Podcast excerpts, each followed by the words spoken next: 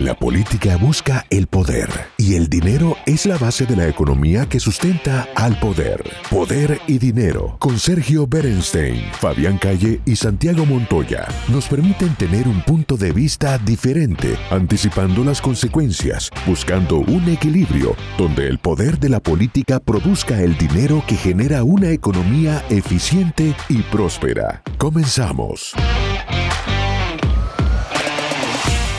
Soy Santiago Montoya, junto a Sergio Bernstein y Fabián Calle hacemos Poder y Dinero, y hoy de nuevo con el experto en temas financieros internacionales, Darío Epstein.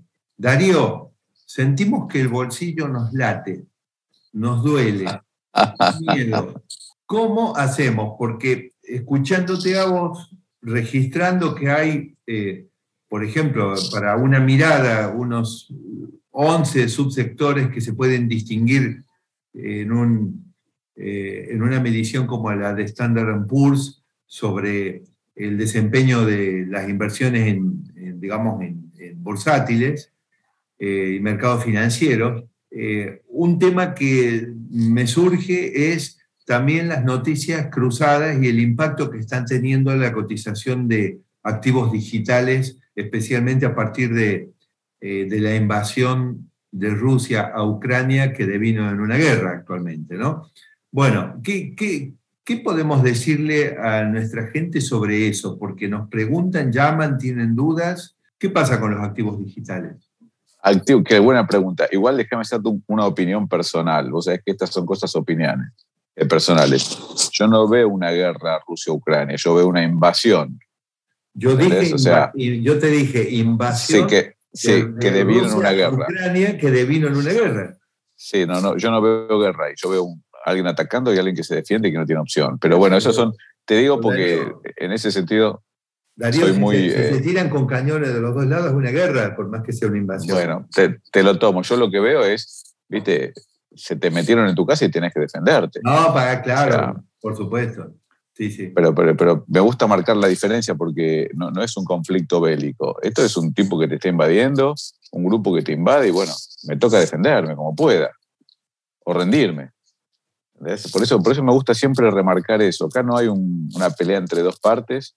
Acá hay una parte que invade y la otra que hace lo que puede. ¿Eh? Pero bueno, mucha gente no está de acuerdo con mi opinión, pero es importante que a vos te lo remarque porque vos entendés mucho de esto. Adelante, adelante, sí, sí. Lo que pasa es que no, no quiero, como preocupa tanto el bolsillo, no me quiero, eh, no me quiero ir tanto a ese tema. La verdad que lo dije pensando en que te ibas a enganchar, pero... Me enganché, me enganché, lo lograste. lo lograste. Pero, bueno, el, tema produce un impacto muy grande todo ese fenómeno hoy en la economía, en la economía americana, en la ah, Tremendo. Pero aparte, vos fijate una cosa, y tomémonos dos minutos, ya que afecta al bolsillo Vos fíjate que la balanza comercial de Rusia está en su mejor momento.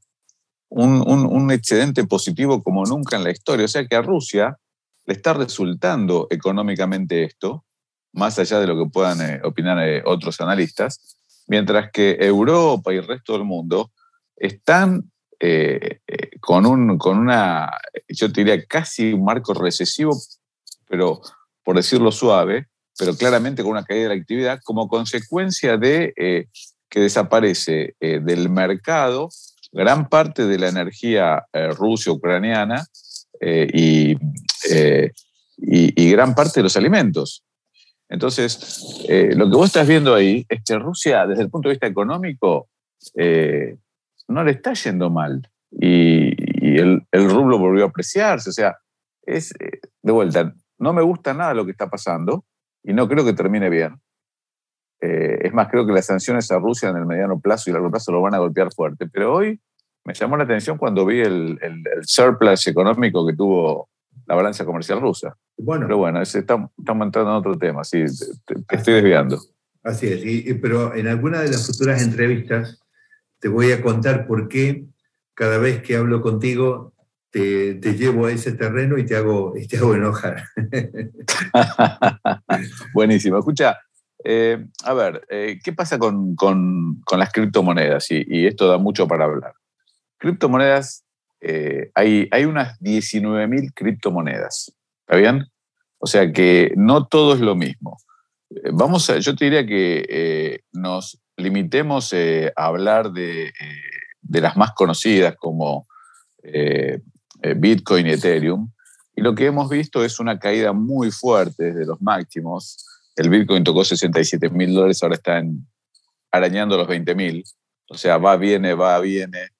Eh, eh, y, ves muchos eh, comentaristas y analistas. Hay, uno que es famoso en Estados Unidos para nuestros amigos hispanoparlantes de Estados Unidos que se llama Jim Kramer. Jim que, que, mira el tema, no cree. él, él, está hablando de, una, de un Bitcoin que va a ir a 12 mil dólares. En este momento está en 20 mil. Él dice que va a borrar toda la ganancia que tuvo, a retomar a 12.000 que fue previo al envión que tomó para llegar a 67. ¿En qué fundamenta esto? Básicamente el análisis técnico. Él lo que te dice es que no, no hay nada, no hay nada detrás del Bitcoin. O sea, si vos compras una acción de, qué sé yo, de, de, ExxonMobil, ¿sí? O de Coca-Cola, puede bajar hasta un punto, pero vos sabes que hay activos atrás que te van a respaldar. Eh, entonces, aún liqueándose, sabes que hay activos atrás. Lo que te plantea es que el Bitcoin eh, independientemente de que muchos hablan de que atrás hay una tecnología nueva subyacente, como es el blockchain, la verdad que puede tocar cero porque no hay nada, o sea, no hay un valor de liquidación. Entonces, si lo tomamos como un título valor, como, como una acción o como un bono, tal la definición de la SEC, la verdad que no hay un activo subyacente que tenga algún valor al final del camino. Entonces, él lo está mirando desde el punto de vista técnico y te dice, a mí me da que rebota o que baja hasta los 12 mil dólares. Y acá tenés un montón, una situación muy, muy buena para el mercado de capitales y muy mala, que es la siguiente. Hay miles y miles de jóvenes que, que con el famoso do it yourself, que lo, que lo hacen ellos mismos, se metieron al mercado de valores, no solamente, no solamente de, criptomonedas, sino también de, de, acciones, eh, y, pero entraron con estos nuevos dispositivos y con estas nuevas aplicaciones, caso Robinhood y Toro, a comprar y vender activos, acciones, eh, criptomonedas, etc. Y han salido bastante golpeados.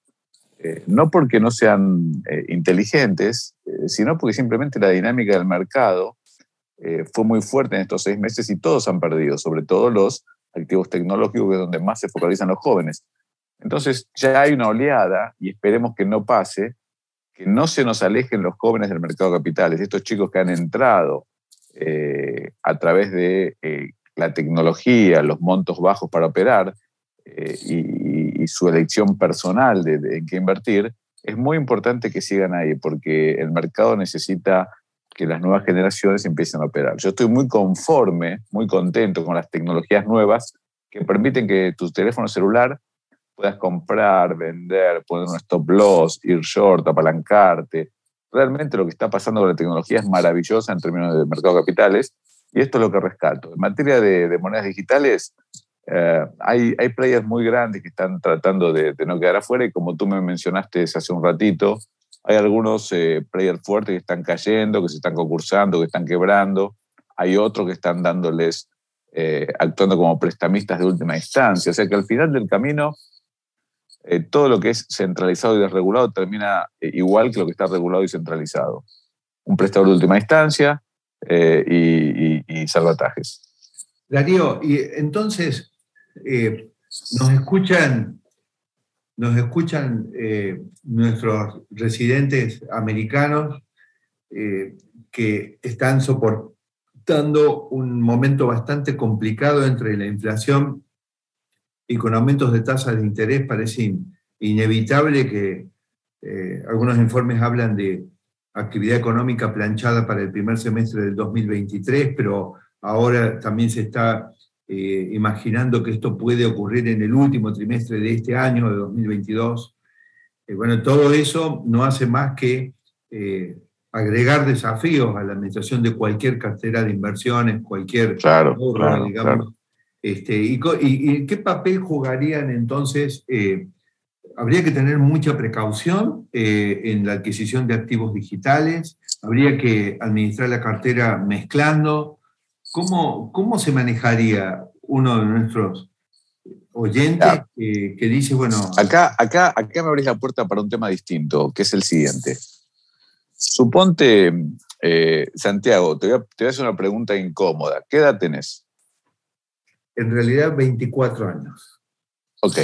En el caso tuyo, con 24 años, si vos venís y me decís, Darío, yo sé que el mercado está mal, pero estoy interesado en invertir en biotecnología, en inteligencia artificial, en, en, en, blockchain, yo te digo, bueno, hagamos un trabajo selectivo. ¿Por qué?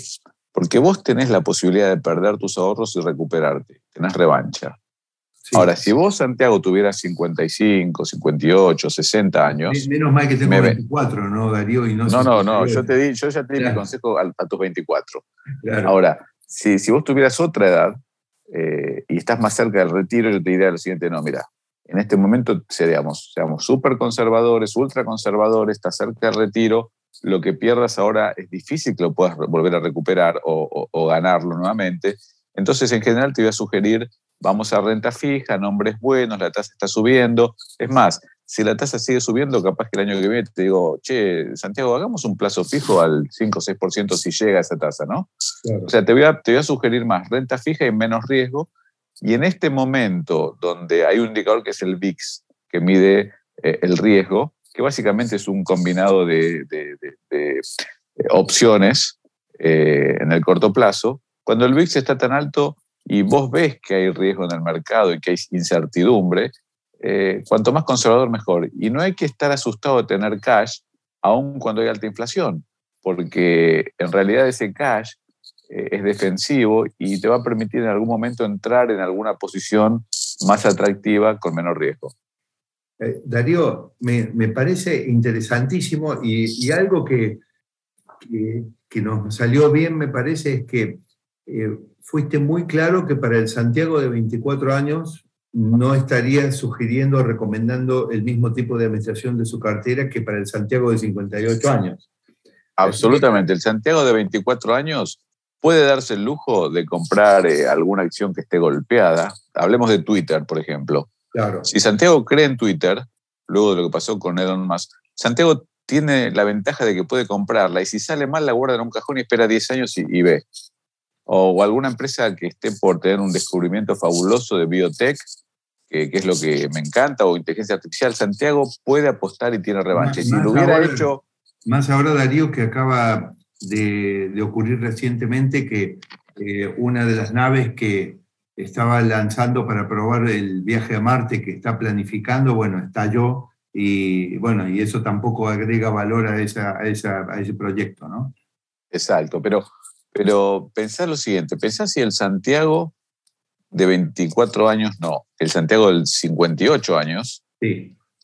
hubiera comprado mil dólares en acciones de Google cuando arrancó, mil dólares en acciones de Amazon cuando arrancó, mil dólares en acciones de Tesla cuando arrancó, mil dólares en acciones... Hoy ese Santiago sería millonario. Claro.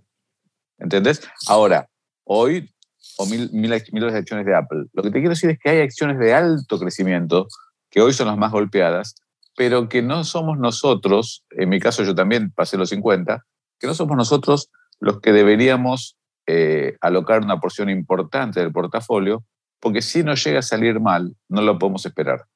En cambio, Santiago de 24 años, yo strongly, muy fuertemente le recomiendo que tome riesgo. Claro que sí. Excelente. Darío, eh, creo que, bueno, le, le tengo que, que, contar a la audiencia y a vos también, no, no, no, lo habías advertido, pero en realidad no tengo 24 años, estoy cerca del otro Santiago, el de 58. Ah, me, engañá, me engañaste. Bueno, pero lo necesitábamos tener Santiagos de distinta edad para poderte hacer preguntas comprometidas eh, sobre la administración de los eh, ahorros y, y, poder acercarnos a nuestra audiencia que puede tener 24 o puede tener 58 años de edad. Eh, Darío, muchas gracias. Te, seguimos comprometidos a escucharte con tu paseo de ida y vuelta por el mundo de las inversiones y de la administración de los ahorros. Esto es Poder y Dinero, Santiago Montoya, junto a Sergio Berenstein y Fabián Calle. Gracias, Santiago. El análisis sobre el poder y dinero concluye por hoy. Seguimos con los cálculos y proyecciones para ofrecerles nuevas herramientas que les ayuden a tomar mejores decisiones. Hasta el próximo programa.